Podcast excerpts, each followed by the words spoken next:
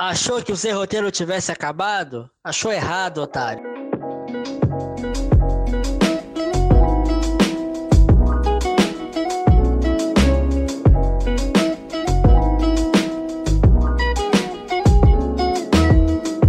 Meu nome é Lucas, hoje eu tô aqui com de convidados para falar sobre ciência. Comigo, como sempre, ele que é viciado em Valorant e outros jogos aleatórios aí, Daniel Barreto. Olá, tudo bem? Bem-vindos a mais um episódio desse que tem os seus hiatos, mas está firme e forte na micropodosfera do Spotify. Estou aqui com o ex-pesquisador do Centro Brasileiro de Pesquisas Físicas e universitário agora, estrangeiro, Breno Mascarenhas Pontes.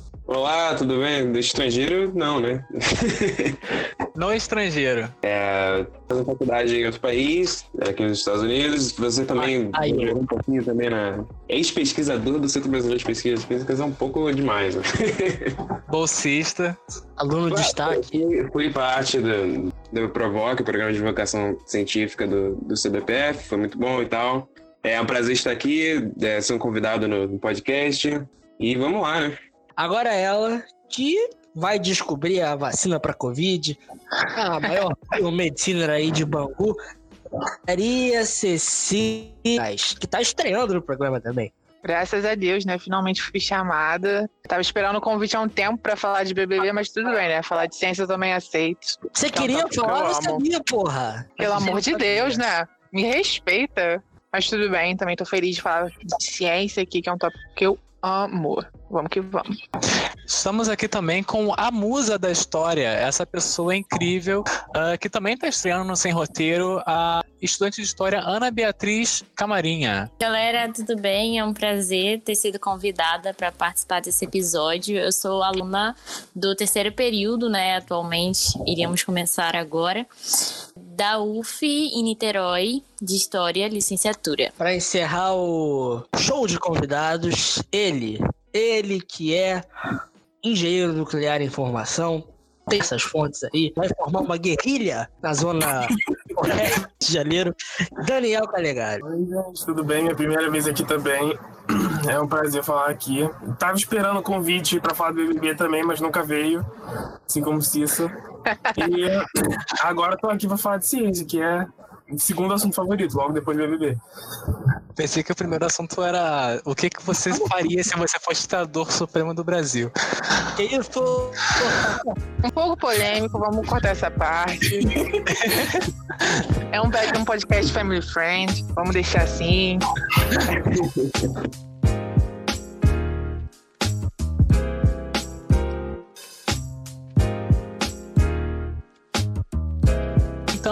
Comecemos.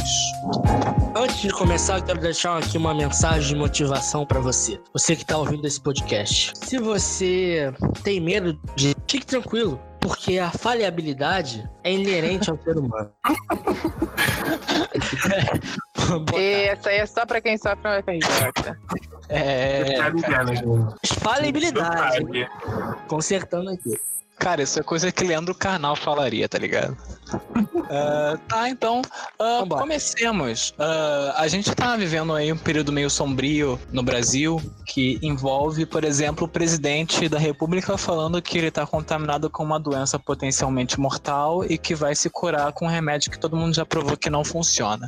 Então, é muito importante a gente falar da importância da ciência no Brasil, né? E como é que ela vem sendo tocada nesses momentos. Então a gente chamou aí essa, essa galera que é super, super competente para a gente poder discutir essas coisas e falar do descaso, da falta de investimento, por aí vai. Ah, então eu queria estar começando com. Vamos começar com o Breno, e aí ele fala um pouco sobre como o descaso com a, sobre como é o descaso com a ciência, né? no caso. Ele trabalha com uma área mais técnica da física que precisa de um certo investimento para que se toque, né? Porque ser pesquisador em física é barra pesada, ainda mais no Brasil. Então eu queria que ele falasse um pouquinho sobre como é que é essa fuga de cérebros, né, que acontece no Brasil. A gente tem muita gente muito competente. Ele é um expoente dela, inclusive, não é mesmo? Pois é, e que vai embora porque simplesmente não tem como tocar a pesquisa aqui, ou então simplesmente sente que seu trabalho não é recompensado da forma certa. Então, o Sem Roteiro é seu, por enquanto, Breno Mascarenhas. Durante meu, a minha experiência no Centro Brasileiro de Pesquisas Físicas, né, quando eu era aluno de lá, percebi muito que lá, especialmente, foi meu primeiro contato com pesquisa científica, né, de uma forma profissional. E assim, sendo um dos maiores centros de pesquisas de física do Brasil inteiro, os problemas que, que acontecem lá são né, refletem também em quase qualquer outro, outra instituição de, de pesquisa ou de educação no Brasil inteiro. Então, é muito perceptível que a ciência no Brasil poderia ser algo muito maior do que é atualmente. O empecilho para isso é justamente o descaso, né? Não, não há investimento suficiente de maneira nenhuma. E existe também uma cultura que eu, que eu percebo no, no Brasil, no brasileiro também, de achar que é, a ciência é uma coisa que não é não é para ser prioridade, que é uma coisa mais secundária, uma coisa mais, sabe, que não é para dar muita importância. E aí o que acaba acontecendo, né, como o Daniel Barreto mencionou, é que a maioria, as melhores mentes que o Brasil tem, e isso não é só no Brasil também não, existem vários países no mundo que têm esse problema também.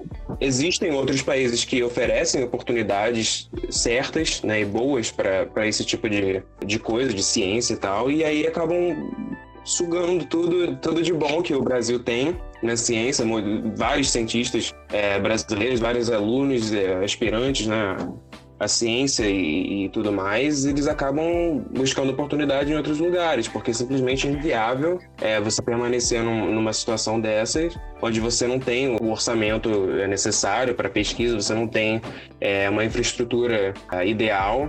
E em outros países, em outros é, lugares no mundo, você, você tem isso e você tem também uma é, dignificação né, desse trabalho todo, dessa, dessa importância que é a ciência. Então é, é basicamente isso. E, e, só complementando o que o Breno disse, é muito complicado isso também, porque isso não é uma coisa de agora. Cortes na educação acontecem desde o segundo mandato do governo Dilma. A gente teve uma fase bem boa aí com o Haddad de ministro da Educação, que a gente conseguiu abrir várias universidades, teve investimento maior em educação. Teve o Fundeb, por exemplo, né, se a gente quiser falar de educação básica, e teve investimento em ciência, investimento sério. Mas agora de lá para cá as coisas têm desandado bem, bem gravemente. Uh, e é um problema muito sério também porque ciência leva a pesquisa, que leva a tecnologia, né? E, e, leva a melhoramento da economia mesmo. Não tem como você melhorar de fato a economia se você não investe em ciência. É muito complicado para um país grande como o Brasil ficar dependendo de boi, soja pro resto da vida, né? Então. É, pois é, eu acredito também que é, né, as medidas que são tomadas no Brasil em relação a isso tudo é, vê a situação toda como soluções para curto prazo, né? Assim, pela, e a educação e tecnologia é, que são né, bastante presentes em, em, países mais, mais desenvolvidos, é, não é uma coisa que você investe e já dá retorno logo em seguida, né? E, e, existe essa, essa mentalidade no Brasil de que isso é inviável no momento que a gente está. Então a gente fica dependendo de outras coisas, né? Enquanto a gente perde todas essas, essas mentes brilhantes e essas oportunidades de você melhorar a educação. E, e também eu acredito muito é, que informação e conhecimento é poder também. E isso é uma coisa que é, não, é, não é muito bem vista né, no Brasil, pelo menos. Eu acho também que não só a gente percebe que o Brasil não tem um plano contínuo de educação e de investimento nisso. Porque a gente pegar nos últimos oito anos, os ministros que passaram pela parte de educação do Brasil foram nos últimos oito anos, só oito anos foram dez. Dez ministros. Nem só, não falando nem só do governo Bolsonaro. Acho que a gente tem que é, pegar essa parcela de culpa para todo mundo que passou os últimos dez anos pelo governo. E assim, é bizarro que a gente tem oito anos, dez ministros, é, não tem como ter um plano contínuo de, de, educação, de investimento, uma base sólida desse jeito, e se muda, tipo, constantemente. É, é um pouco pesado isso também, pesa bastante para os estudantes brasileiros, com certeza. Exatamente, uma coisa que o Breno falou que é muito importante que educação, né, ciência, tecnologia também é poder. Então, uh, se a gente quiser realmente se tornar mais independente, né, tem que começar a partir da independência tecnológica, né, coisa que só vai vir com investimento na ciência. Com Senão a certeza. gente fica sujeito a soft power de qualquer outra potência maior do que a nossa. Eh, a gente tem aqui um engenheiro nuclear em formação, né?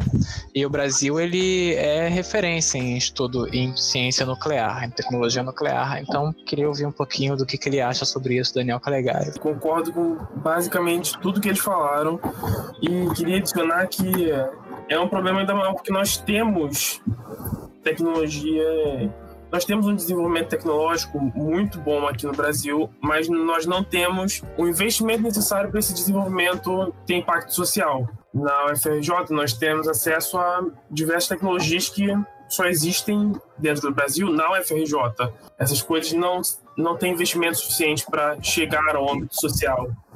Isso é um grande problema também. É o caso do, do Maglev da UFRJ, que foi o primeiro Maglev capaz de transportar pessoas do mundo, e nós simplesmente não investimos nada nisso, e ele continua só na UFRJ, enquanto outros países desenvolveram depois e pegaram. Os estudos médicos, os estudos da tecnologia nuclear, nós temos a melhor centrífuga, isso eu falo da minha área, nós temos a melhor centrífuga para enriquecimento de urânio do mundo, de longe. É mais eficiente. É uma coisa que é buscada por vários países e nós não E, e que os americanos querem, né? Inclusive, fica, E fica enchendo o saco do. Brasil.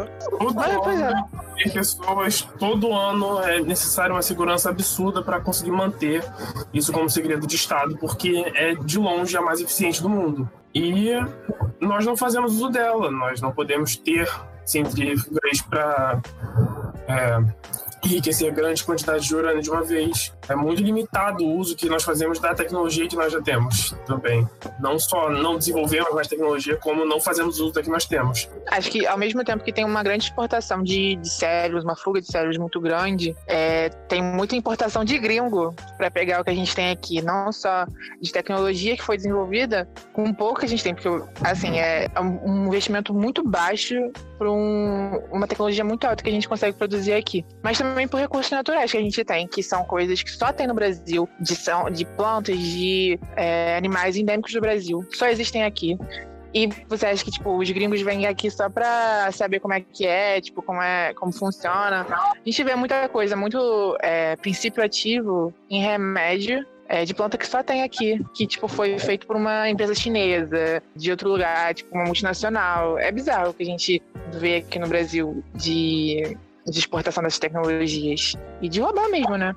É, exatamente, era isso que eu queria falar, entrando mais na pauta social, né, já que eu faço uma ciência social e tô aqui para isso, basicamente, junto com a Aninha, que muita dessa tecnologia é roubada, né, tipo, literalmente roubada dos brasileiros, dos indígenas, por exemplo, né, quando vai falar de, de recursos naturais, porque eles também têm a tecnologia deles, eles também têm a forma de eles desenvolver essas coisas, e esse conhecimento é roubado, né, dos brasileiros da forma mais absurda do mundo, né, porque, porque se pega pega, se pega esses conhecimentos que são milenares e se, passam eles para uma grande multinacional que não é nem brasileira e que se dane as, as tribos indígenas ou quilombolas que, que estavam aqui, que estavam fazendo uso dessas coisas, né? Com certeza, É, a gente sempre- tem um, exemplo muito claro disso tudo, que é dos anos 60, 70, não me lembro, não vou me recordar. Mas o Captopril, que é um remédio usado para quem tem pressão alta, não sei se já ouviram falar, mas ele é feito. Um pesquisador brasileiro percebeu que as pessoas que eram envenenadas pela jararaca é, tinham uma queda de pressão assim acentuada, que não sabiam explicar muito bem como acontecia, mas viam que era por causa desse veneno. E aí, o pesquisador que descobriu isso foi para Oxford fazer uma pesquisa lá sobre esse veneno. E aí descobriu o peptídeo que fazia a pressão abaixar. Fizeram um remédio, compraram a pesquisa dele, fizeram um remédio com o veneno da jararaca, que é uma cobra brasileira, e aí venderam, ganharam bilhões. E assim, ou seja, né, se a gente tivesse pesquisado, se a gente tivesse recurso, quanto que o Brasil não teria ganhado com a, a produção desse remédio, a distribuição disso? Era uma tecnologia muito nova. Enfim, né? A gente vai vendo nessas nuances quanto a gente perde por não investir. Pois é, falando de Falando, falando um pouquinho mais do urânio aqui, nós temos uma das maiores fontes do urânio do mundo, temos a melhor centrífuga de enriquecimento de urânio do mundo, e nós gastamos milhões todo ano para enriquecer nosso urânio na França, porque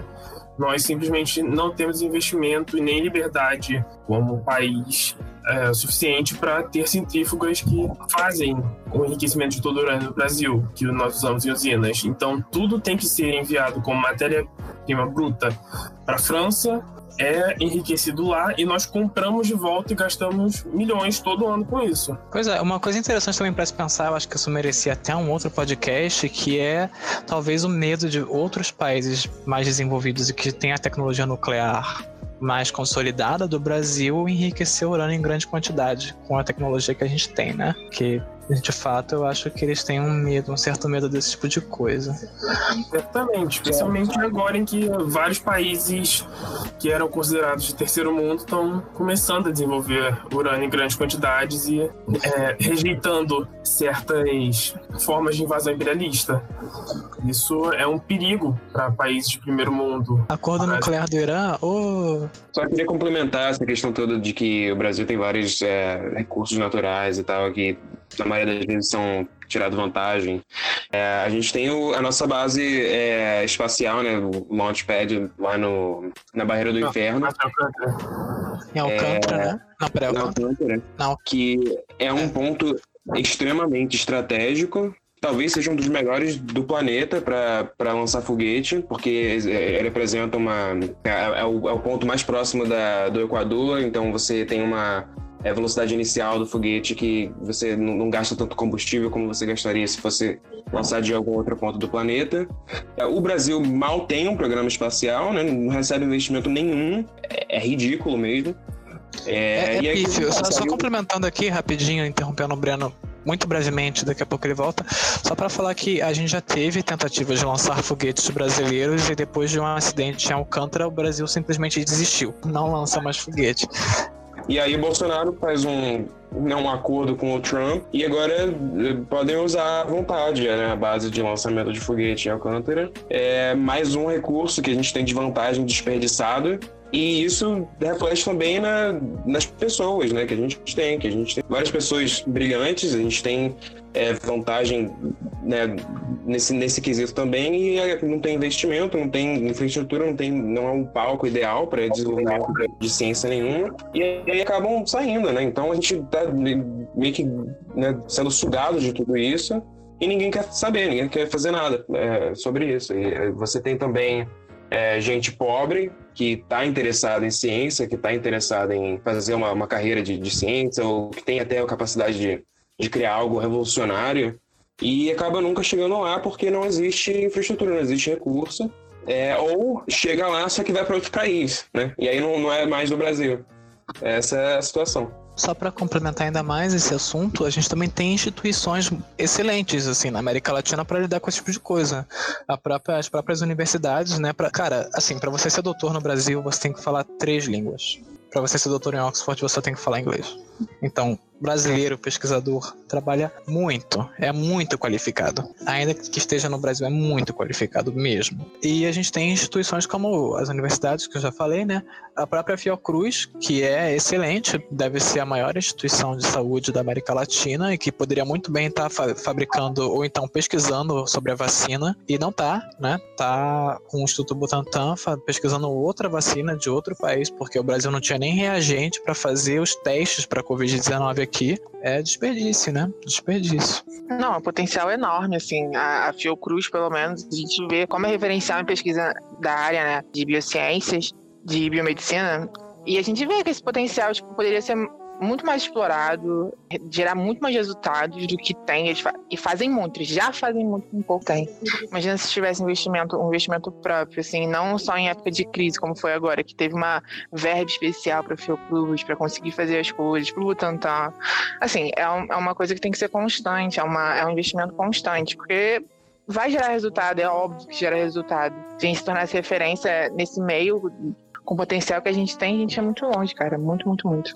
Você falou de verba especial, teve verba especial, mas teve doação também, né? Porque a verba acabou não sendo suficiente, enfim, precisaram de doação. Certeza, é... não tem como. É. E é uma burocracia não para receber a doação ainda, né? Nem um negócio super fácil, assim, ah, doou o dinheiro, como é nos Estados Unidos, tipo assim, ah, vamos doar para essa universidade aqui. Óbvio que, tipo, o ensino lá é completamente diferente, a estrutura da faculdade lá é diferente. As faculdades, é, a Ivy League, pelo menos, né? E, tipo, as particulares. É completamente diferente, mas não pode até falar melhor. Mas aqui, tipo, é uma burocracia enorme pra você receber uma doação. Tipo, você receber um dinheiro. É, é pesado até nesse sentido. A gente também tem a, a questão da- das ciências humanas, né? Porque se ciências exatas não são levadas a sério no Brasil, ciências humanas menos ainda. É, e para isso, para falar ainda mais de história, né, com H maiúsculo, a ciência histórica, a gente chamou a Ana Camarinha. Queria que ela falasse um pouquinho mais. Obrigada. É que quando a gente fala de ciência, né, as pessoas acabam deixando a pesquisa científica e histórica de lado, né? Porque alimentam aquela falsa ideia de que história é um livro do passado, no qual você tem que gravar as datas do acontecimento, tem que gravar quando que Colombo viajou, enfim. E como estudante de história, e pensando na história como ciência, a gente vê uma grande desvalorização, né? Para começar pelo veto, pela regulamentação do exercício de historiador acontecido nesse ano, que é um dos episódios que mais nos mostra isso atualmente. Essa dúvida constante que a população nutre em relação ao que a gente fala como pesquisador, acadêmico, futuro historiador, enfim, porque a gente vai estar, entre muitas aspas, doutrinando alguém, ideias consideradas erroneamente como comunistas. Então, como se tivesse exatamente um medo, sabe, da história. É um receio, né, que seja isso seja difundido, principalmente pelas mídias. A gente vê quando tem uma crítica um pouco mais pesada a algum acontecimento. As pessoas já dizem, ah, tá vendo, isso aí é obra da esquerda, enfim. E os historiadores são comumente, né, levados como agentes de esquerda, por mais que existam historiadores de direita, e existem muitos. Além disso, a gente tem episódios como esses dos 300 do Brasil, que não passavam muito de 30,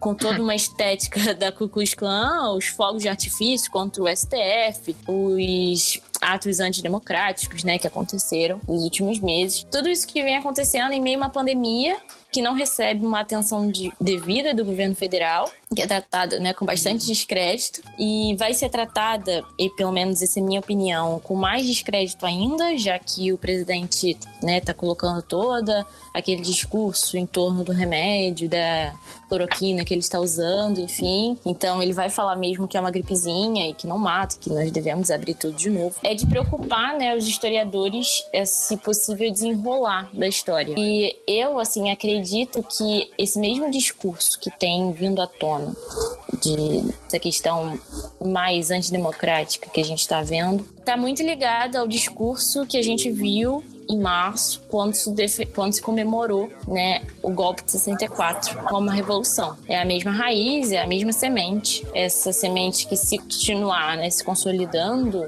ainda mais numa, numa proporção de governo federal, sem um olhar atento para essa história, como o Daniel falou com H maiúsculo, que é escrita de maneira crítica, que é proveniente de muito estudo acadêmico, de pessoas que estão realmente preocupadas em fazer uma, uma pesquisa de qualidade, a gente vai acabar voltando ou transformando essa nossa história em uma história contada por pseudos filósofos ou livros de como entender o mundo em uma hora.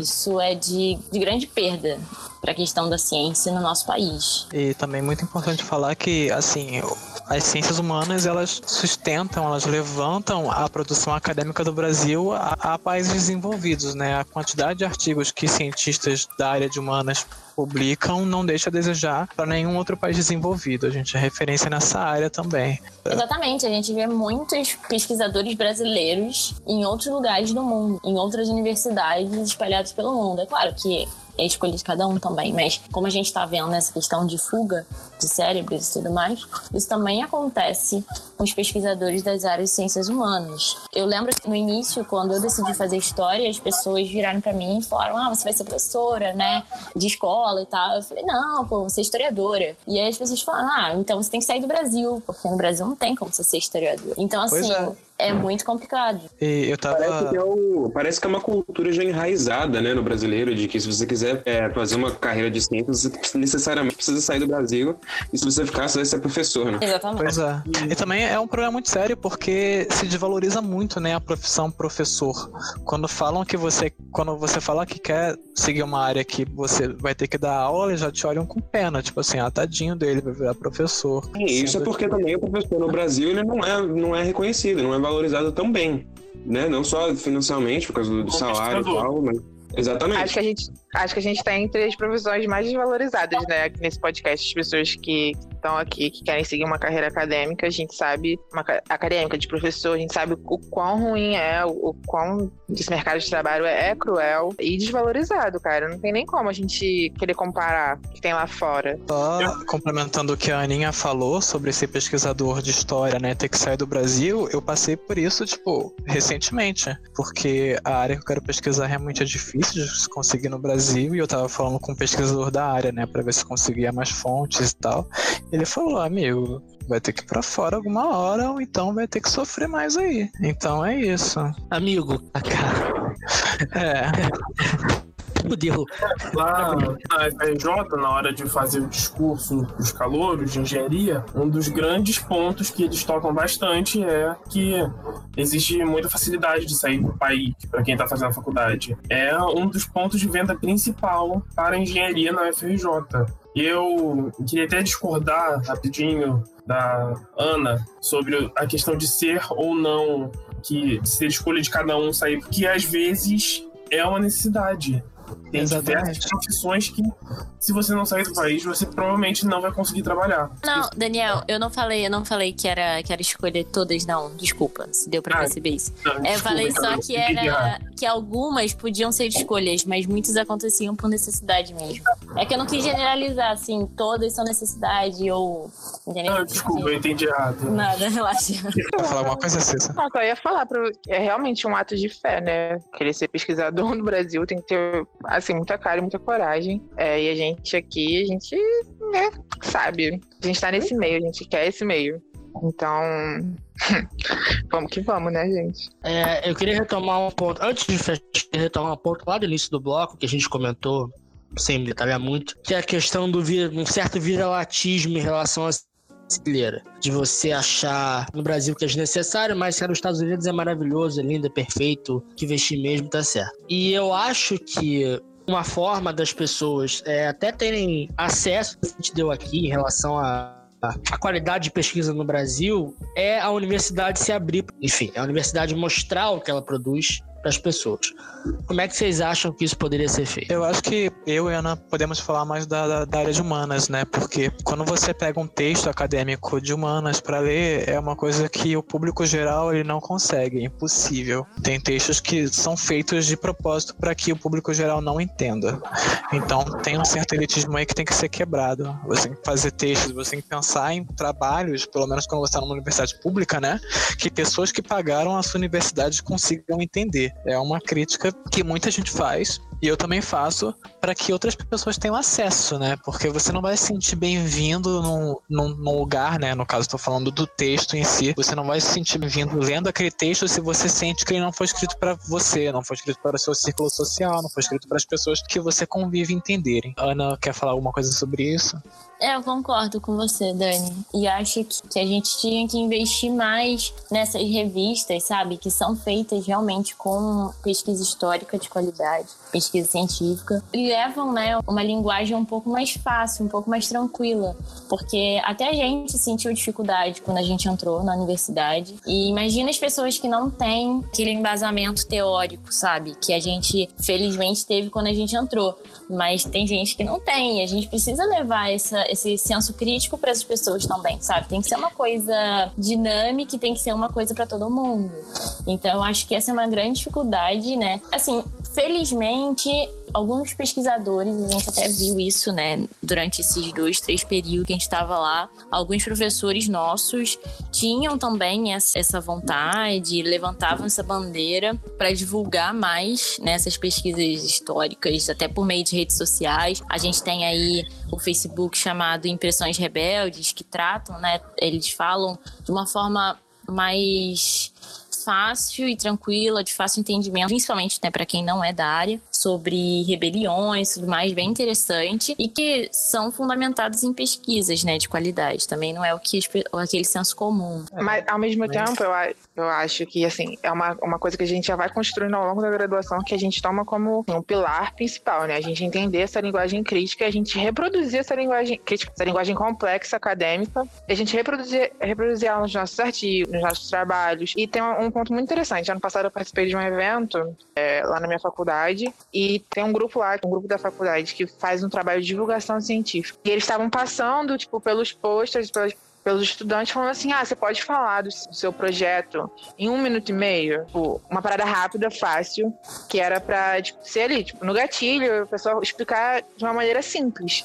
As pessoas não conseguiam, as pessoas não conseguiam é, resumir tudo, não conseguiam. Não, não era tipo, resumir de uma maneira ruim, tipo assim, ah, compact... era compactar todas aquelas informações e transmitir de uma maneira que seja fácil, de fácil compreensão para todo mundo. Os estudantes já não conseguiam fazer isso. Quando a gente vai pegar os doutores, os grandes pesquisadores do Brasil, menos ainda. E eles estão nem se importando em fazer isso. A gente... E é aí, que entra, é aí que entra a importância da divulgação científica, né? Que Exatamente. Eu, acho que não só da divulgação, acho que dos comunicadores, cara. Eu pago muito pau para comunicador científico. Acho que a gente divulgar a ciência, a gente falar, tipo assim, mil termos técnicos e mil coisas é um negócio. A gente comunicar a gente falar tipo, para as pessoas o que é, para as pessoas terem entendimento, você realmente troca. Por isso que eu pago muito pau para comunicador. Um dos grandes que apareceu agora, que todo mundo tá vendo, é o Atila, mas eu acompanho outros também. É, no Instagram, tem, tipo, vários, é, pelo menos da minha área, né? Laboratórios que fazem esse trabalho de divulgação. O laboratório da UFRJ tem vários. Da PUC também tem. Enfim, eu acho que, tipo, esse é o trabalho que tem que ser realmente feito, que é um trabalho de valorização da ciência para o público geral, sabe? É assim que a gente vai construindo, colocando esses tijolinhos. Exatamente. E também é um erro achar que o brasileiro médium não está interessado em ciência histórica, ou então ciências humanas e até ciências exatas, né? É um erro pensar que ele não está interessado, porque se fosse isso, não ia ter coisas absurdas, como, por exemplo, guia politicamente incorreto, ou então vídeos de Castanhari, é, viralizando, né? Se as pessoas estão interessadas em história, estão interessadas em ciência, é bom que hajam comunicadores para explicar para elas essas coisas é. da maneira mais correta possível, porque senão vai ter gente para se aproveitar e para explicar da forma errada, né? Só para falar um outro exemplo de comunicador sobre ciência, tem o, o, canal Space Today, que também faz um trabalho bom de divulgação científica da área de exatas, né? O apresentador é o Sérgio Sacani e ele é geofísico. E tem, tem muitos outros o, Mark Robert também, que ele faz é, vários vídeos tipo, de coisas cotidianas, mas ele mostra a ciência por trás e é muito legal. Ele, ele é engenheiro, é uma ciência mais exata, mas ele acaba transformando de uma maneira muito simples, muito prática. A gente entende, se diverte com o vídeo. Eu acho que essa é a intenção, sabe? Sobre a questão de simplificar a linguagem, eu acho que vai ter que ser um trabalho do próprio estudante. Eu acho que autor, os autores em si não vão. Foi como a Cissa falou. Os autores em si não vão se preocupar em deixar isso acessível, não. Eu discordo. Eu acho que os autores deveriam se preocupar sim com o não, entendimento deve, Não, dever deveriam. Não acho que vão. Não, eu, acho que, eu acho isso errado porque existem autores que de fato são, são preocupados com o projeto na UF que basicamente pesquisa história de Niterói para contar para o grande público. Então acho que hoje em dia já se preocupa mais com o público geral, sim. Existem autores que são especializados em divulgação científica e que o trabalho deles é exatamente isso. Então, é claro que os textos acadêmicos que são muito mais complicados, muito mais complexos, eles têm a sua importância, sim, mas é, é também muito importante é, o, o, trabalho de você fazer a ciência ser acessível a todo mundo, inclusive também para criar interesse e, e para chamar mais gente, né, para ciência. Então, acho que existem os dois trabalhos são extremamente importantes e, infelizmente, o trabalho de divulgador científico, na maioria das vezes, é muito não reconhecido. Pode, pode, pode falar. Bom, então, o que eu percebi é que existe muito, existem muitos problemas com a, com a educação do Brasil, isso não é novidade para ninguém, mas existe muito problema também, especialmente com a questão da acessibilidade da ciência no Brasil, especialmente com a, a, as classes mais pobres, né? Existe essa segregação, segregação entre gente que vai para a escola privada e escola pública, é, justamente por causa dessa questão é, né, de classe social, que o, Uhum. As pessoas com, com uma melhor condição, elas conseguem pagar uma escola privada que oferece, na maioria das vezes, é um ensino melhor, um ensino de mais qualidade, enquanto que a pessoa pobre da favela precisa ir para a escola municipal porque não tem condições, né, de ter é, uma qualidade melhor de ensino.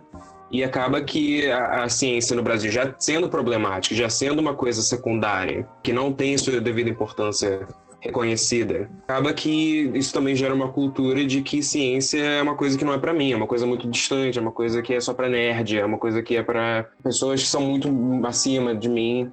E isso eu acho que é um, uma coisa que, que, precisa ser quebrada, na minha opinião. Nossa, com então, certeza. O que eu percebi é que existem maneiras de você fazer isso acontecer, de você resolver esse, esse problema em diferentes escalas. E o que eu resolvi fazer foi criar o meu próprio projeto, que eu chamei de Inglês Consciência que era, ele consistia em um, um curso que era para ensinar tanto o inglês quanto é, tópicos básicos de ciência que são interessantes, que né, puxam a, a atenção do público, para gerar um interesse e também para eles terem uma noção básica de ciência. Isso também ajuda em desemprego, isso ajuda em oportunidades de estudo. É, que eles não vão ter esse tipo de acesso é, normalmente em uma escola municipal, por exemplo, no meio da favela. Então, é, eu fui na, no Complexo do Alemão, fiz as minhas aulas, né? Eu fiz o... o é, um, meio que em quadrinhos, é, todas as lições eram ilustradas, eram em inglês e abordava tópicos né, básicos e simples de ciência de uma maneira divertida, que tinha uma historinha que seguia e tal. E o pessoal gostou muito. E eu acho que foi uma coisa, foi uma experiência muito é, enriquecedora para mim. Eu gostaria de ter feito por muito mais tempo. Foi um, um, um trabalho, né, bastante recurso que, que eu precisei. Eu tive que entrar em contato com o CBPF, tive que entrar em contato com é, o Educap lá da, do Complexo do Alemão, que é uma, é uma ONG. Inclusive, um salve aí para Lúcia Cabral, que é, ela toma conta daquele lugar lá, que ela fundou o lugar também. É, consegui aquele lugar para dar as aulas e tal, e o povo lá gostou bastante. E eu, eu senti que eles realmente estavam é, criando um interesse, despertando um interesse em tópicos de ciência, realmente aprendendo alguma coisa com aquilo tudo. E aquilo é uma coisa muito construtiva. Então, eu acho que esse tipo de problema ele tem que ser resolvido de, de baixo para cima, sabe? De, de dentro para fora. Exatamente. Eu acho Exatamente. que a gente, a gente veio né, de uma realidade muito privilegiada estudando em um colégio público federal que tinha recursos para investir em iniciações científicas. Aqui, acho que todos que, que estudaram aqui no Pedro II, mas tiveram contato com alguma iniciação, fizeram alguma iniciação. Pelo menos meu primeiro contato com, com ciência, assim, foi lá, foi fazendo iniciação científica, inclusive com o José, é, o professor Leandro Varanda, cara, que abriu meus olhos, sabe? Foi esclarecedor. Foi naquele laboratório que eu decidi a faculdade que eu queria fazer. Então, assim, acho que a gente teve oportunidade, a gente, desde cedo, querendo ou não, teve é, um investimento para poder olhar pra pesquisa e falar, tipo assim, não, cara, vale a pena. Olhar pra ciência e falar, tipo assim, não, vale a pena, vamos fazer. Tipo, vamos construir uma carreira acadêmica. Tipo, era isso. Tipo, ser professor, a gente se espelhava em pessoas, tipo, incríveis, assim, né? Não só de currículo, mas também de didática e de vivências e de projetos que faziam, projetos que participavam. E eu acho que isso conta muito, sabe? É, e é uma coisa que a gente teve uma realidade muito privilegiada, obviamente, né? E um colégio público dificilmente oferece isso. É um dos grandes qual é a palavra? Pontapé inicial? Eu não, além do pontapé inicial, são uma das melhores coisas do Pedro II em si, sabe? Coisa que abre portas. Eu concordo completamente. Coisa que abre Exatamente. portas. E, e também é uma coisa que a, gente, que a gente observa que é a valorização do professor, né? Porque Exatamente. se a gente parar pra ver, a gente tinha professores com currículos incríveis que tiveram todo o apoio né, do, da instituição para que melhorassem esses currículos. Então a gente, a gente tinha professor que estava basicamente pesquisando uma cura para um câncer. Exatamente, isso no meio de um, do subúrbio, sabe? É, é, bizarro a gente pensar, porque todos os institutos federais é, de nível médio, a maioria, né, são localizados na Zona Norte, o centro. É, é de difícil acesso para uma pessoa, para um adolescente de 15 anos, sabe? Sair de Campo Grande e voltar, tipo, é um negócio mais complicado. Agora, a gente vê, a gente teve esse acesso em, em Realengo no subúrbio do Rio de Janeiro, sabe? É uma, é uma coisa que deveria se expandir muito mais. Óbvio, é óbvio que a gente tinha que investir. É, também tem o, o da Silva lá em Campo Grande, que também oferece curso profissionalizante, é um instituto, mas é estadual. Agora, os institutos federais, a gente tem fica restrito a, essa bolha, né? Tem a UESO também, Norte. em Campo Grande. Sim. Não, mas eu digo a nível médio. Ah, sim, a nível médio, realmente. Então, assim, tipo, e a gente teve acesso, que a gente, da galera que a gente convive, né, da nossa bolha, a gente vê que muita gente teve acesso a esse tipo de formação, a divulgação científica, a professores incríveis, sabe? É uma realidade muito privilegiada mesmo. E muito restrita, né? Eu me lembro do Eduardo, Eduardo, nosso professor de história, possivelmente o melhor professor que eu já tive na vida, falando. Com certeza. Sobre. Porque nós tínhamos privilégios enormes sobre colégios particulares, na questão de ciência também. Que ele falava que, diferente de um colégio particular, como o professor nos colégios federais eram muito amparados, eles tinham tempo para estudar, os professores se mantinham atualizados nos conhecimentos que tinham eu acho que nós temos essa vantagem em relação à ciência, não, talvez não em relação a vestibular, em relação aos colégios particulares. Acho que mesmo para ver quão privilegiados somos nesse ponto. Exatamente. Eu acho que não só privilegiado nesse ponto também, mas se você parar pra pensar, não é fácil se manter na faculdade, né? E, e é muito difícil de você ter acesso, mesmo que existam programas de permanência, é, é muito difícil de você ver divulgação desses programas. Uh, então acontece que muita gente pobre que entra na faculdade, se consegue entrar, não se mantém na faculdade, né? Porque simplesmente é impossível para muitas realidades. Então é desperdício também de talento, é talento que a gente está jogando fora, porque a gente simplesmente não investe nessas pessoas. O que, que vocês já acham sobre isso? Eu acho que fica sempre o mais do mesmo, a galera como privilegiada, em sua maioria branca, rica, que está ocupando os espaços mais é, nobres da cidade, está sempre, pelo menos no Rio de Janeiro, né? Óbvio que a gente fala dessa realidade restrita aqui do nosso estado, que é o que a gente mais convive. Mas acaba ficando nisso, sempre. A gente, é para quebrar essa, esse ciclo, quebrar essa corrente é muito mais difícil, sabe? É muito difícil sair do subúrbio, é, ter esse acesso. Principalmente para jovens negros periféricos que não têm é, condição mesmo, sabe? E a faculdade também não nos importa. Com certeza. Na faculdade, quando. Eu tenho tipo, isso com muita clareza mesmo quando eu tive que fazer é, geometria analítica, porque os materiais eram centenas de reais para você conseguir se manter durante o período. Tem muita, muita gente que não tem a menor chance de ter acesso a esses materiais, coisas extremamente caras, e isso é uma obrigação, é, é uma matéria obrigatória para todas as engenharias. É uma coisa que aí já corta muita gente que gostaria de fazer, ou as poucas pessoas que já teriam o interesse, apesar de todas essas dificuldades. Não, não só isso, mas o, o, simples acesso, né? O acesso a esses lugares. Porque se você parar para pensar, a geografia do Rio de Janeiro é planejada para que pessoas da periferia não acessem o centro. Com certeza. Então é muito difícil de você sair, de, sei lá, de paciência. No final de semana. urbana é bizarra aqui, é. né? No final de semana, então, porra, muito difícil. É toda uma geografia que joga contra isso. Uh, e tomando isso como gancho, e agora mudando de bloco, é muito bom a gente, é, falar agora da ciência e as políticas públicas, né? Como a ciência deve ser um alicerce para que se paute políticas públicas. Uh, a gente está vivendo um momento que isso está sendo levado o mais a sério possível, não pelo Brasil, mas pelo resto do mundo todo. Então, é, eu queria perguntar para vocês aqui, e até é, a Aninha tá falando pouco, né? Mas eu queria ouvir ela mais aqui também, principalmente sobre essa parte, já que compete também em ciências humanas, uh, como a ciência deve pautar as ações governamentais. É até difícil, né, da gente falar sobre isso, sim, eu falar sobre isso em relação às ciências, às ciências humanas, porque as ciências humanas caem no, no descrédito, né, do senso comum, e é muito triste a gente ver isso, de ver, tipo, quando a gente fala que vai investir numa carreira em história, geografia, e a galera olha pra você e fala, poxa, mas você tem um potencial tão grande. E aí você, tipo assim, não. A pessoa quando não consegue ver a grandeza, né, daquela área e a importância daquela área para a constituição de uma nação e a permanência né, e o desenvolvimento também. Então eu acho que atualmente as ciências humanas não são as mais procuradas, né, para essas políticas públicas. O governo não parece se importar muito com essa construção histórica, científica. Infelizmente, né, a gente vê um ex-ministro da Educação falando que não ia dar dinheiro para filósofo e geólogo, enfim.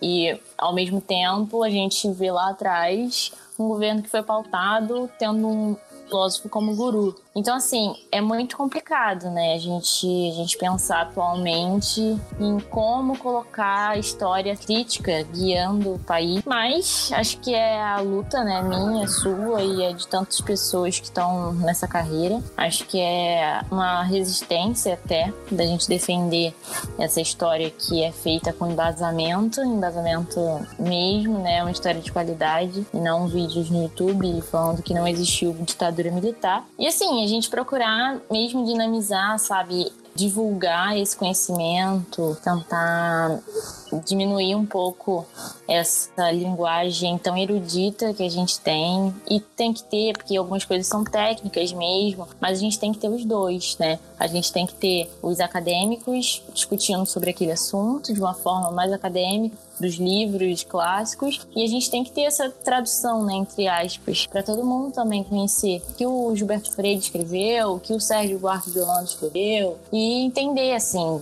para onde a gente vai, o que, que a gente está fazendo, o que, que a gente quer fazer. Então é isso. até agora. É, eu vou fugir um pouquinho do assunto. Quero saber o de vocês. Vou fugir, mas eu volto daqui a pouco. Sobre Débora Aladdin. Ah, porra. Ah, então, Opa, acho que eu e a Gente, muito impressionante a porque- desinformação que ela tá, tá propagando, assim, real. É, o acho maior que ela tinha que ter um mínimo de problema- compromisso com o que ela fala. O maior problema é que, primeiro semestre de história, o que você aprende é que qualquer coisa tem que ser confirmada nas fontes. Exatamente. Não tem como você fazer um vídeo ensinando história se você não dá as fontes.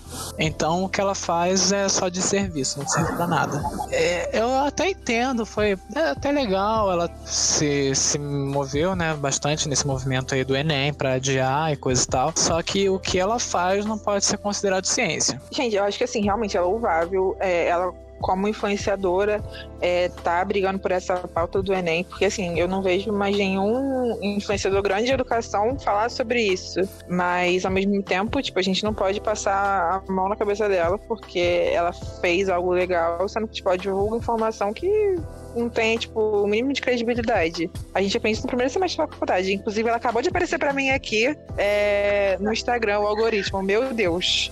No Twitter, quer dizer. Foda. Curiosidade histórica, você sabia que Nietzsche. Não, Nietzsche não. Freud, Que Freud.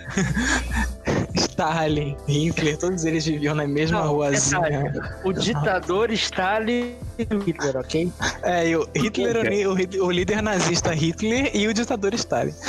Pra falar a verdade, eu tô boiando, cara. Eu não sei quem é essa Débora Aladdin. Ai, amigo, ela. Mais primeiro, Ricardo. Youtuber de educação. É Basicamente, youtuber de educação. ela começou sucesso ensinando a fazer redação. E aí, também história, ela foi e tá expandindo então aí, fazendo cursinho e tudo. E Pois é, ela espalhando vídeos na internet. É o que ela, por ela tempo foi fada errada. sensata, por muito tempo considerada por muitos fada sensata, e agora está sendo cancelada. O dia de todo mundo vai chegar. Pois é. No aguardo do nosso, gente. Daniel Ela Canegar. Ela dá informação errada? é, Cara, nem muito. é bastante informação errada. Ela não passa as fontes, né? Não tem como você questionar. Não tem fonte. Não, não é. É, eu- acho que isso também, isso meio que exercita é, esse tipo de pensamento, principalmente no jovem, de que informação é uma coisa que você precisa aceitar e que você não, pode questionar. É eu uma coisa, é uma Exatamente. coisa vem do nada, tá ligado? Ai, gente, eu acho que. Você me chamou, é, o que que era?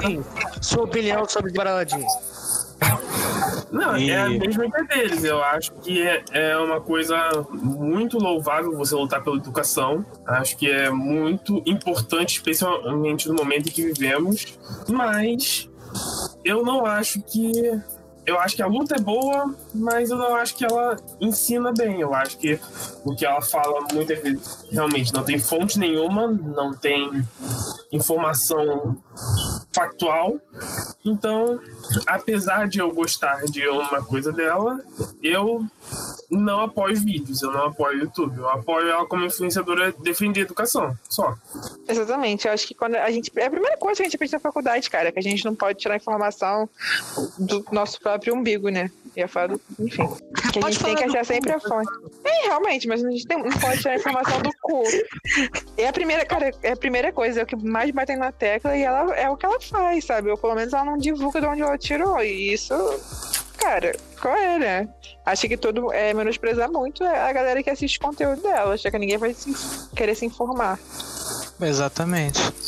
E até para a própria validação, né, do conteúdo dela enquanto educação merecia com que as fontes estivessem lá, né?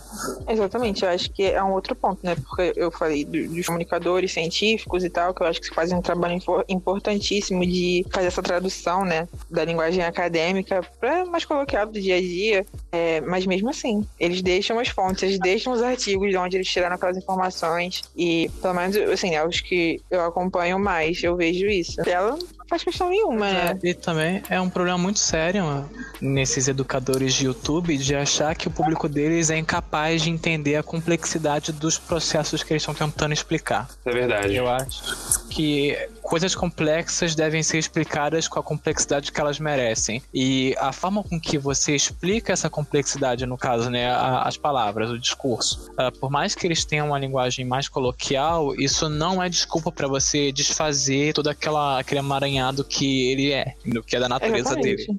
Eu não sei se vocês já abordaram. Pedagogia, para citar um termo recentemente explicado pela Débora Ladinha, a pedagogia é uma coisa muito importante. Cara, esse Não da- eu não sei se vocês já abordaram isso aqui né, no podcast agora, né, nesse episódio, mas é, existe também o problema de você simplificar demais e criar desinformação. Isso Não, acontece é muito. também isso.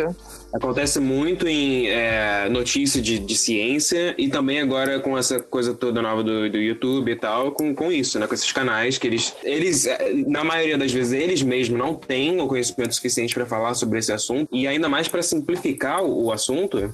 E aí eles, eles pegam o que eles sabem, que não é muito, que é só superficial, e ainda distorce de uma maneira que dá desinformação, e aí você acaba tendo um monte de, de informação errada circulando, é, que não é ciência.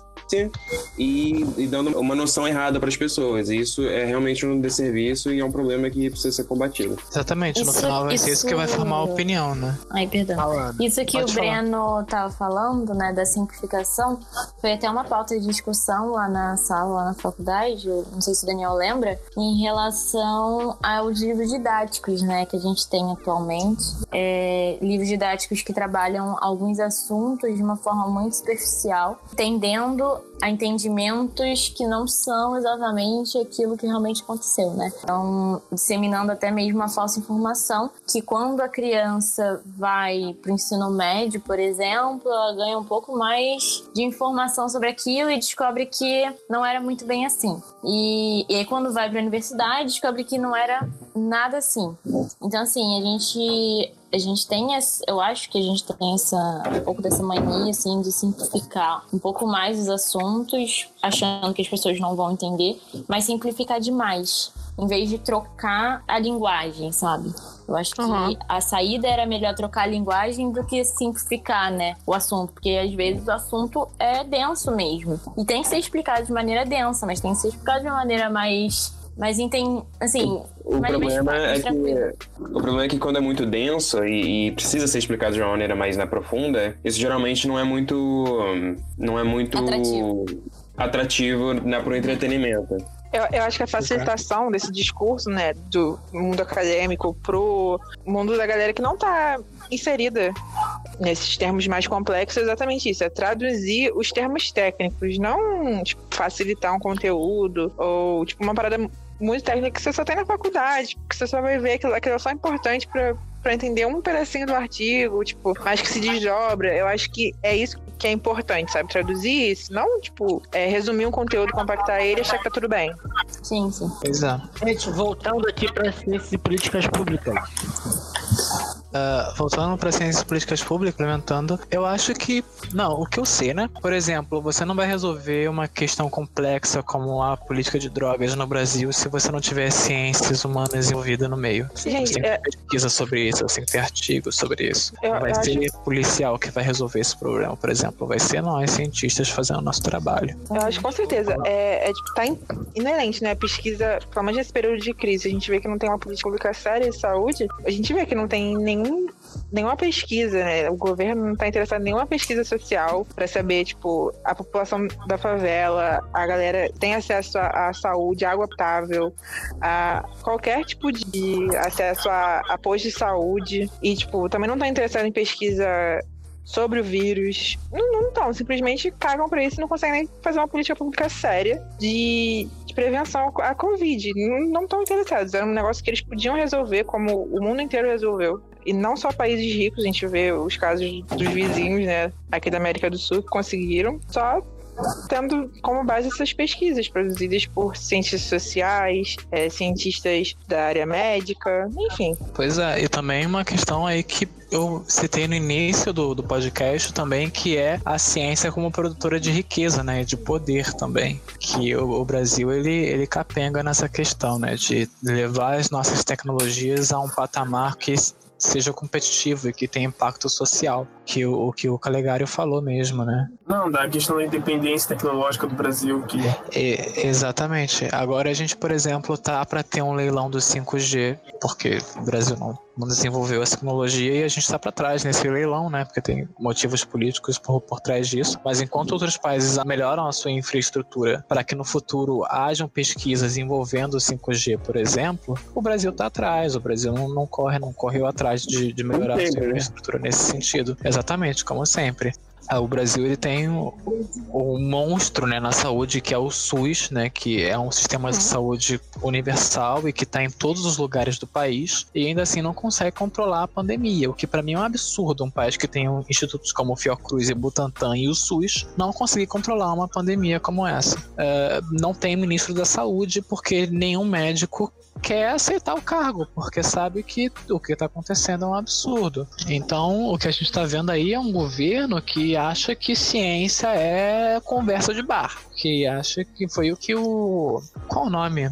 O ex-presidente do INPE, é, do INPE, o ex-presidente do INPE, do INPE falou. O presidente acha que a ciência é conversa de bar, que, que não é para ser levada a sério. E é isso que acontece, né? Desastre, 70 mil mortes aí na conta do, do, do governante, dos governantes, porque eles não conseguem levar a ciência como um assunto sério. A gente tem vários agentes de saúde que poderiam ajudar muito.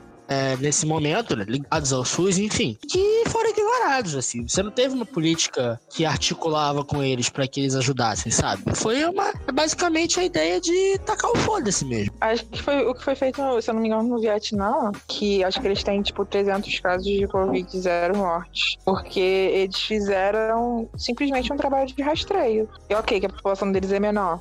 E também tem menos gente de saúde, consequentemente. Mas, proporcionalmente, com o Brasil, eles estão, tipo, pau a pau de população e agentes de saúde. Dava perfeitamente pra gente ter feito esse trabalho aqui também de rastreio, de controle de- da doença, que não foi feito. Simplesmente não era de interesse político. É. Ah, a Argentina tá numa Inclusive- crise econômica há anos, né? Uma crise econômica estrutural, quase conseguiu controlar. Sim. É, Isso em Paraisópolis, inclusive. Esse rastreio, não com a gente de saúde, mas eles dividiram a rua, as ruas em cada pessoa ficava responsável. Enfim, era uma divisão especial e deu certo. Conseguiram, conseguiram controlar os casos, sabe? Então é um exemplo que fica e que mostra. E outro detalhe interessante é o seguinte: o poder com relação à favela, até alguns que tomaram boas medidas esqueceram da favela. O, que, o máximo que teve de poder público foi a questão, isso até a Prefeitura do Rio fez, de chegar na favela limpar uma vez a semana, mas Aham. Passar lá, pega lá aquela porra, vai, passa, limpa. Uma vez na semana. E em muitos casos foram os próprios moradores que se organizaram. Se não fossem eles, estavam largados. Exatamente. Uma responsabilidade total do do Estado, que as pessoas. Isso também é, é bizarro, as pessoas tendem a não contar o Estado com, qualquer outra coisa. Ah, porque eu preciso trabalhar, preciso ganhar dinheiro. Sendo que assim, essa responsabilidade está total na mão dos governantes. Proporcionar condições mínimas para as pessoas ficarem em casa, no meio de uma pandemia. Quantos e quantos ele criaram essa ideia de criar uma dicotomia entre é, economia e, enfim, saúde, é, isso, enfim, isso acabou as pessoas quisessem sair de casa. Pedissem para sair de casa, as pessoas putas, porque o governador, o prefeito não deixava que elas pudessem abrir o comércio. Porque o governo anunciou lá uma linha de crédito tá, e tal, mas o dinheiro não saiu. Então foi, todo um projeto que está funcionando até agora, que levou a gente até esse caos e que só deve piorar. A gente não sabe como é que vai sair disso. Como? Ninguém sabe. Isso reflete muito a forma com que a gente vem tocando né, as coisas há muito tempo. Porque no Ocidente, né, no geral, tem-se muito a, a ideia do individualismo, né, de se pensar no, no- no- em você e não no coletivo. E isso leva a coisas como, por exemplo, isso agora, né? A pandemia do coronavírus nunca aconteceria se ah, a gente pensasse bem como é que a gente faz a nossa expansão para o meio natural, né? Como a gente lida com outras espécies e como a gente está lidando com o meio ambiente mesmo, né? É, não é de hoje, não é de agora que a gente sabe como é que vírus novos se espalham no mundo. A gente sempre soube, ainda assim aconteceu e a gente não soube como lidar. Então é uma, uma parada de tentar enxergar, tentar levar mais a sério, né? O que, o que pesquisadores falam. É, agora a gente tem aí, por exemplo, desmatamento, né? No Brasil, esse, e todo mundo falando que vai dar errado, que não vai dar certo, que daqui a pouco simplesmente estão queimando né, a Amazônia inteira para poder plantar soja. Só que se não tiver Amazônia, não tem soja também, amiga. É como é que faz? E... Não tem muita coisa, né? Se não tiver Amazônia, a gente tá. Olha. É, KK. E tem milhões, todos os cientistas, é consenso de que é, o que a gente está fazendo com o planeta vai levar à nossa extinção. E ainda assim, não levam a sério, né? Então não é uma coisa só de Brasil, é uma coisa de mundo inteiro. Uma instituição que foi criada nesse, né, durante a pandemia foi o Conselho Científico, né? Vários governadores falaram: não, nós vamos agir com base no que o Conselho Científico vai falar e tal. E detalhe que só funcionou até momento que eles quiseram abrir tudo e aí foi esse conselho científico, né? Pois é, eu vi falando disso mesmo no conselho é. científico dele. Só que eu vi que tipo, era composto por pessoas que já eram do, do governo, da secretaria de governo dele, e pouquíssimas pessoas de fora, tipo, cientistas, um, um cientista da UFRJ. Enfim, pois né? É. Pois é. Bom, Fica aí a, a, pergunta, né? Se essa pandemia, as consequências delas vão fortalecer a importância da ciência na sociedade brasileira. O que, que vocês acham? Eu sou pessimista em relação a isso. Também sou pessimista. Olha, na, na minha concepção, na sociedade brasileira, eu acho muito difícil. Até porque né, não, não se apresenta nenhum tipo de cuidado né, com, com essa coisa toda, não, não se apresenta nenhum tipo de aprendizado com o que está acontecendo. É, o presidente Bolsonaro vive né, agindo como se a pandemia fosse uma fantasia. É, e assim, eu acho que eu acho que não. Eu, eu, eu, tenho que concordar com você, Daniel, porque eu acho que é, se, se houvesse alguma mudança positiva nessa questão, nessa realidade toda da ciência no Brasil, por causa dessa pandemia, eu acho que a gente já estaria começando a ver agora. Eu acho que não vai ser depois que acabar que eles vão né, ter aquele, aquele clique e falar, nossa, realmente, se a gente tivesse feito isso tudo, teria sido melhor. Eu acho que se, se fosse acontecer alguma coisa, já teria acontecendo. É como eu vejo. Eu concordo com o Breno também. Eu também não tenho uma visão muito positiva é, quanto a esse reconhecimento da ciência pelo andar da carruagem que a gente está vendo atualmente. E ainda mais da ciência histórica. Não sei muito bem quando que as pessoas vão voltar, assim, de verdade, né? Se voltar poder analisar e pelo menos considerar o nosso feito como uma ciência, né? Tem isso também. Então, eu não sei se após a pandemia esse reconhecimento da ciência vai acontecer. Eu acho que a gente vai continuar sendo reconhecido como estudantes de universidades que não estudam e que são um gasto para o governo. Apoia o século sem limites. Exatamente. então, sei lá, não acho, não acho que vai melhorar muita coisa, não. Eu também sou completamente cética com isso, de achar que se as pessoas não estão respeitando nem o isolamento social, as, as restrições da, que a OMS impôs, não vão respeitar também a ciência depois disso. Estão duvidando do, do órgão de saúde que né, tá botando as diretrizes do, da pandemia, acho que é, é muito inocência nossa presumir que tudo vai, vai se ajeitar. Nesse sentido, a gente não tem uma política pública, uma política séria de educação, de investimento em ciência há anos já. Não são três, é, quatro meses agora, né, de pandemia que vão mudar a percepção de todos acerca disso. Eu acho que é uma parada que tem que ser construída aos poucos. Carregado. Eu, eu no início da pandemia, eu tinha uma opinião contrária. Agora eu concordo com todos vocês. Eu acho que minha opinião contrária no início foi muito inocente. Hoje eu vejo que nós estamos em um momento em que já tem bastante tempo em que um, um sentimento anticientífico vem sendo construído na sociedade. Nós vemos a ascensão do movimento antivacina, do movimento terraplanista, que são coisas que até cinco anos atrás eu não conseguiria imaginar serem reais. Eu achava que era sacanagem. Eu não conseguia pensar nisso como uma realidade, mas cresceram e cresceram bastante. Estão chegando aqui no Brasil agora. Da minha parte foi bastante inocência acreditar que as coisas iam melhorar no início. Agora eu concordo com vocês. Acho que acho que pela pandemia não vai. Acho que realmente é... é engraçado que ninguém acredita no futuro do Brasil. Era legal para a gente tinha mundo pé no chão. Agora nem tem mais, assim. Não, mas vai dar certo. Mas não. É, acabou no primeiro mandato de governo Dilma essa ideia de que vai dar certo, de que o país vai pra frente. Exatamente, a gente também acreditar nisso é, é pisar muito no que a gente tem de perspectiva de futuro pra nossa carreira mesmo também, né? Já que tudo vai dar certo, vai melhorar, é pesado, né? É. Pra gente que quer seguir essa área. Vamos continuar sendo chamado de vagabundo. Pois é, o jeito, galera, é entrar em algum esquema de corrupção. Então, se vocês se envolverem em um, me chamem, por favor. No, no triângulo, como é que é? Uma pirâmide. É, Pirâmide. Ai, gente. E é bom que a pirâmide sempre vem com aquelas mensagens motivacionais de coach, né? Pra fechar esse último bloco, eu também sou muito pessimista. E é isso aí, tamo fudido. Eu acho que existe um risco sério das coisas piorarem daqui em diante. pois é. Não, mas de verdade. Mas vimos a ascensão Discorra, discorra, discorra, discorra. Olha só. Sempre dá pra piorar. Eu não queria falar nada não, mas olha, Lucas, Lucas pode até falar melhor, mas a gente tá caminhando pra maior crise econômica do plano real. Então, as coisas vão piorar, não é nem podem piorar, as coisas vão piorar. Ué, mas como assim? O Guedes falou que as coisas já estavam decolando, cara. Não, relaxa, a gente vai privatizar 12 estatais, vai arrecadar Olá, 5 tem milhões de reais e acabou. Privatizar até o, o Palácio do Planalto, vai estar uma bandeira gigante da Shell, tá ligado? É, antes de terminar, eu queria perguntar pra vocês o seguinte. Vocês acreditam que a gente vai ter uma vacina? Cara, eu acredito, sabia? Que nisso eu não sou cética, não. Eu, porque, assim, não depende da ciência brasileira, né? É uma, é uma corrida que tá sendo do mundo inteiro. Acho que até dezembro a gente tem sim uma vacina. Dezembro, sabe? Eu acho que não que vem. acredito, mas diria que até o meio do ano que vem, que é meio que o consenso.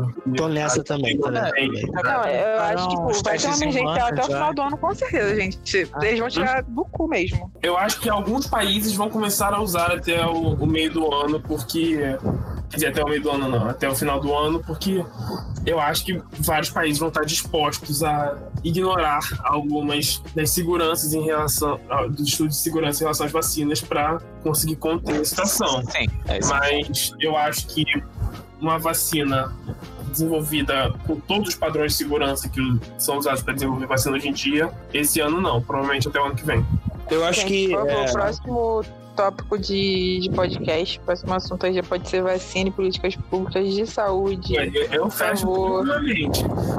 Olha, eu acho, eu acho que o, o coronavírus sendo o tópico atualmente mais popular do, do mundo inteiro, né, e sendo o problema maior, inclusive, todos os cientistas basicamente do mundo inteiro estão procurando é, né, uma vacina para isso. Então, eu acho que uma vacina é, é inevitável. A questão é quando, né? Então, eu acho que a questão não é se vai ter uma vacina, quando vai ter uma vacina. É também uma É, questão de, também da galera. Não, eu só queria é, concluir que também existe a questão de quando descobrir a vacina, é, as políticas né, que, que isso vai demandar. É como que isso vai ser vacina distribuído. o ser que vai ser acessível para a sociedade. Esse é um Exatamente. ponto muito importante. Gente, é Eu óbvio disse- também que, é, que também é um interesse financeiro, assim, enorme nisso. A gente vê que, que não tem.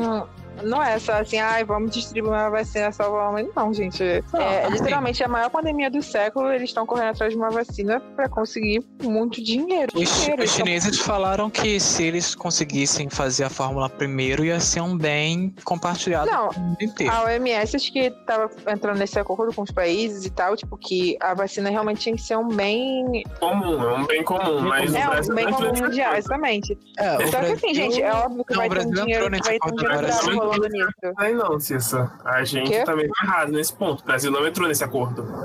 Entrou. Entrou, amigo. Entrou. Entrou, entrou depois. É, Eu vi que de início tinha recusado.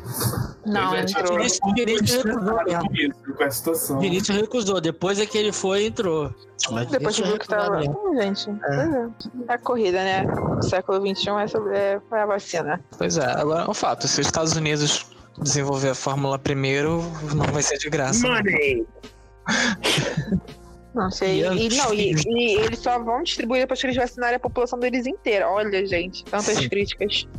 Exatamente. Que país lamentável, né, cara? Que lixo. Pois é. Foda. Foda.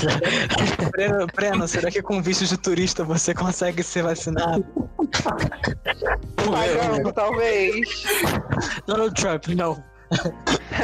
Esqueçam de que Breno, você faz- não paga. Não tem essa Acho de- que você pode não, fazer. é todo mundo pagando, é caro. Ah, é, papo é, tem isso. Breno, acho que você pode fazer é injetar cloro, né?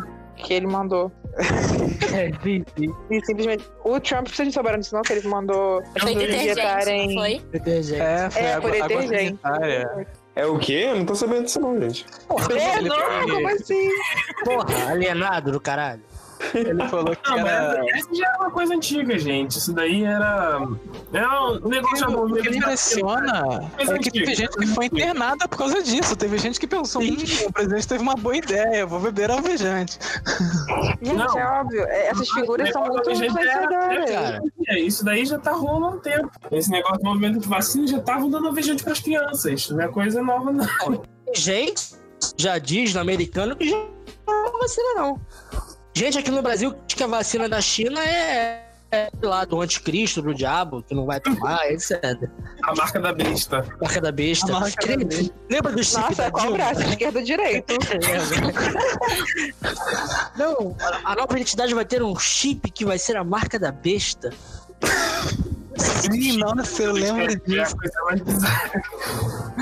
Surreal. Gente, pra Agora- mim, eu só ia perguntar agora o braço. Vamos. A Cissa falou sobre a, a importância É só a gente lembrar o seguinte: quando teve aquele discurso, depois daquele discurso do Bolsonaro, no sábado à noite, da gripezinha, as coisas mudaram. Com certeza. Mudaram totalmente. Tipo, a Exatamente. quarentena nunca mais foi a mesma depois daquilo. Então, assim, é, em momentos como esse, você precisa de uma. Além de uma organização muito grande e uma articulação entre o Estado e o presidente, você precisa de um presidente, de um líder de fato, agindo contra isso. Viu aqui foi o líder agindo a favor da Covid. É isso aí. Ele simplesmente botou a responsabilidade na mão dos prefeitos e governantes, É. né? E ele deixa isso bem claro. Pois é, não sei nem se ele botou a responsabilidade na mão dos prefeitos e governantes, mas é porque ele, ele também fala que eles são, ele fala que os prefeitos e os governantes que estão trabalhando são os, são os babacas, tá ligado? Ele não leva a sério o trabalho nem dos prefeitos, nem dos governantes. Pra ele tava todo mundo agora trabalhando, fazendo as coisas e a pandemia que se dane. Então, não sei nem se ele botou responsabilidade. Pra ele, eu acho mais que é uma responsabilidade que não existe, que é palhaçada. Comentários finais. Cissa. Ah, eu acho que assuntos muito pertinentes foram discutidos aqui hoje, que a gente podia falar muito mais, que abriu margem para muito mais assuntos e tópicos para futuros podcasts. E fiquei muito feliz de participar. Achei que a discussão foi muito rica. E quero participar de outro já, gente. Muito obrigado pelo convite. E fiquei aberto pro, em aberto para os próximos. O programa foi bom, né, cara? Os Nossos, nossos quatro ouvintes vão gostar muito. Breno Mascarenhas. Eu gostei, gostei muito de participar. É, foi bem mais produtivo do que eu imaginava. É mesmo, né? É, eu, É isso aí, Breno. Vai lá embaixo. É, mas gostei, gostei. Pode chamar de novo. É- seria, seria uma honra participar de novo. Foi uma honra também, gostei bastante. Acho que a gente discutiu é, assuntos muito bons. É, todos aqui participaram de uma forma muito boa. E eu acho que se, se a gente tiver um, um número de pessoas bom é, ouvindo o podcast, é, acho que dá pra a gente ajudar a espalhar umas ideias legais por aí. Né? Amigo, vocês fazem indicações de coisas no final? Livros, filmes? Eu, eu tive a ideia, o Lucas foi contra. Tá bom? Tem roteiro, Olha só, ficou fora da edição, tá bom? Eu falei, vamos fazer dica cultural, Lucas. Ele falou, não, eu discordo. Então é isso. Vamos ter dica cultural. Vai, faz, faz dica cultural hoje, pai, desgraçado. Vai. Ana Beatriz, por favor. Obrigada. Foi um prazer discutir com vocês. Foi um prazer conhecer vocês também. Que a gente conseguiu amarrar muitas ideias aqui, ideias que são muito importantes, né? Para academia, são importantes para nossa vida, né? Quanto sociedade, e foi muito interessante trocar ideias de diferentes áreas, né? E é isso. Obrigada. Ah, e... É o Calegari, ô? Calegari, ô. Quer falar alguma coisa? Não, só que foi muito bom participar, eu gostei bastante. Ri bastante, porque é bom saber que todo mundo tá de acordo com as opiniões pessimistas aqui. Tá, todo mundo tá consciente de que não tá indo bem, mas é bom poder é, espalhar um pouco de informação, pelo menos, para qualquer um que possa ver, possa ouvir, no caso. Mas é isso, gostaria de participar de novo, se possível. Gostei bastante de participar hoje. Foi um prazer. Gostei muito do resultado, acho que esse foi o podcast mais sério, assim, nesse sentido que a gente fez, né?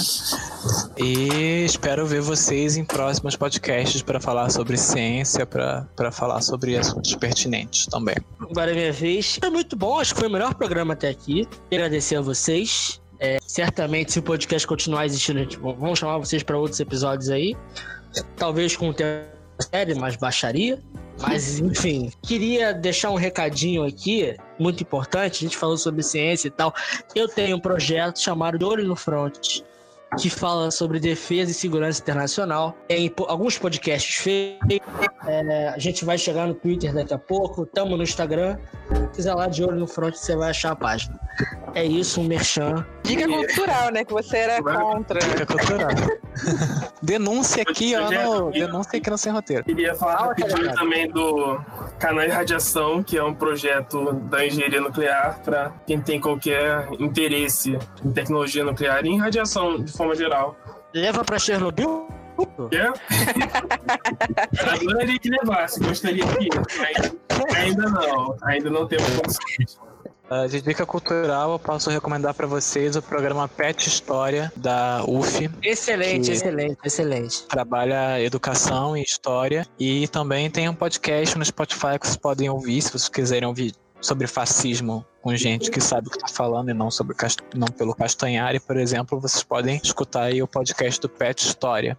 Eu também vou recomendar aqui, uma dica cultural, uma série de livros do Isaac Asimov chamado Fundação.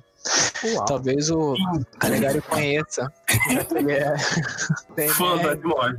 Fã do Asimov. Uh, mas é basicamente é uma série de livros que se passam em vários momentos diferentes, em que a gente tem um personagem chamado Harry Seldon, que ele desenvolve uma ciência chamada psicohistória, que mistura história, mistura sociologia, matemática e estatística para prever o que, que vai acontecer no futuro. E com essa ciência que ele desenvolve, ele descobre que o Império Galáctico, né? Porque é um futuro em que a humanidade evoluiu muito para a tecnologia e a gente tem um Império Galáctico. Que esse Império Galáctico ele vai ruir, então ele é morto e aí acontece, né? O Império Galáctico ele, ele rui, ele cai aos pedaços e ele funda uma coisa chamada Fundação, que guarda todo o conhecimento científico que a humanidade conseguiu durante esse tempo inteiro para que no futuro, quando esse período acabasse, é, eles conseguissem reconstruir a sociedade da maneira da melhor forma possível, né?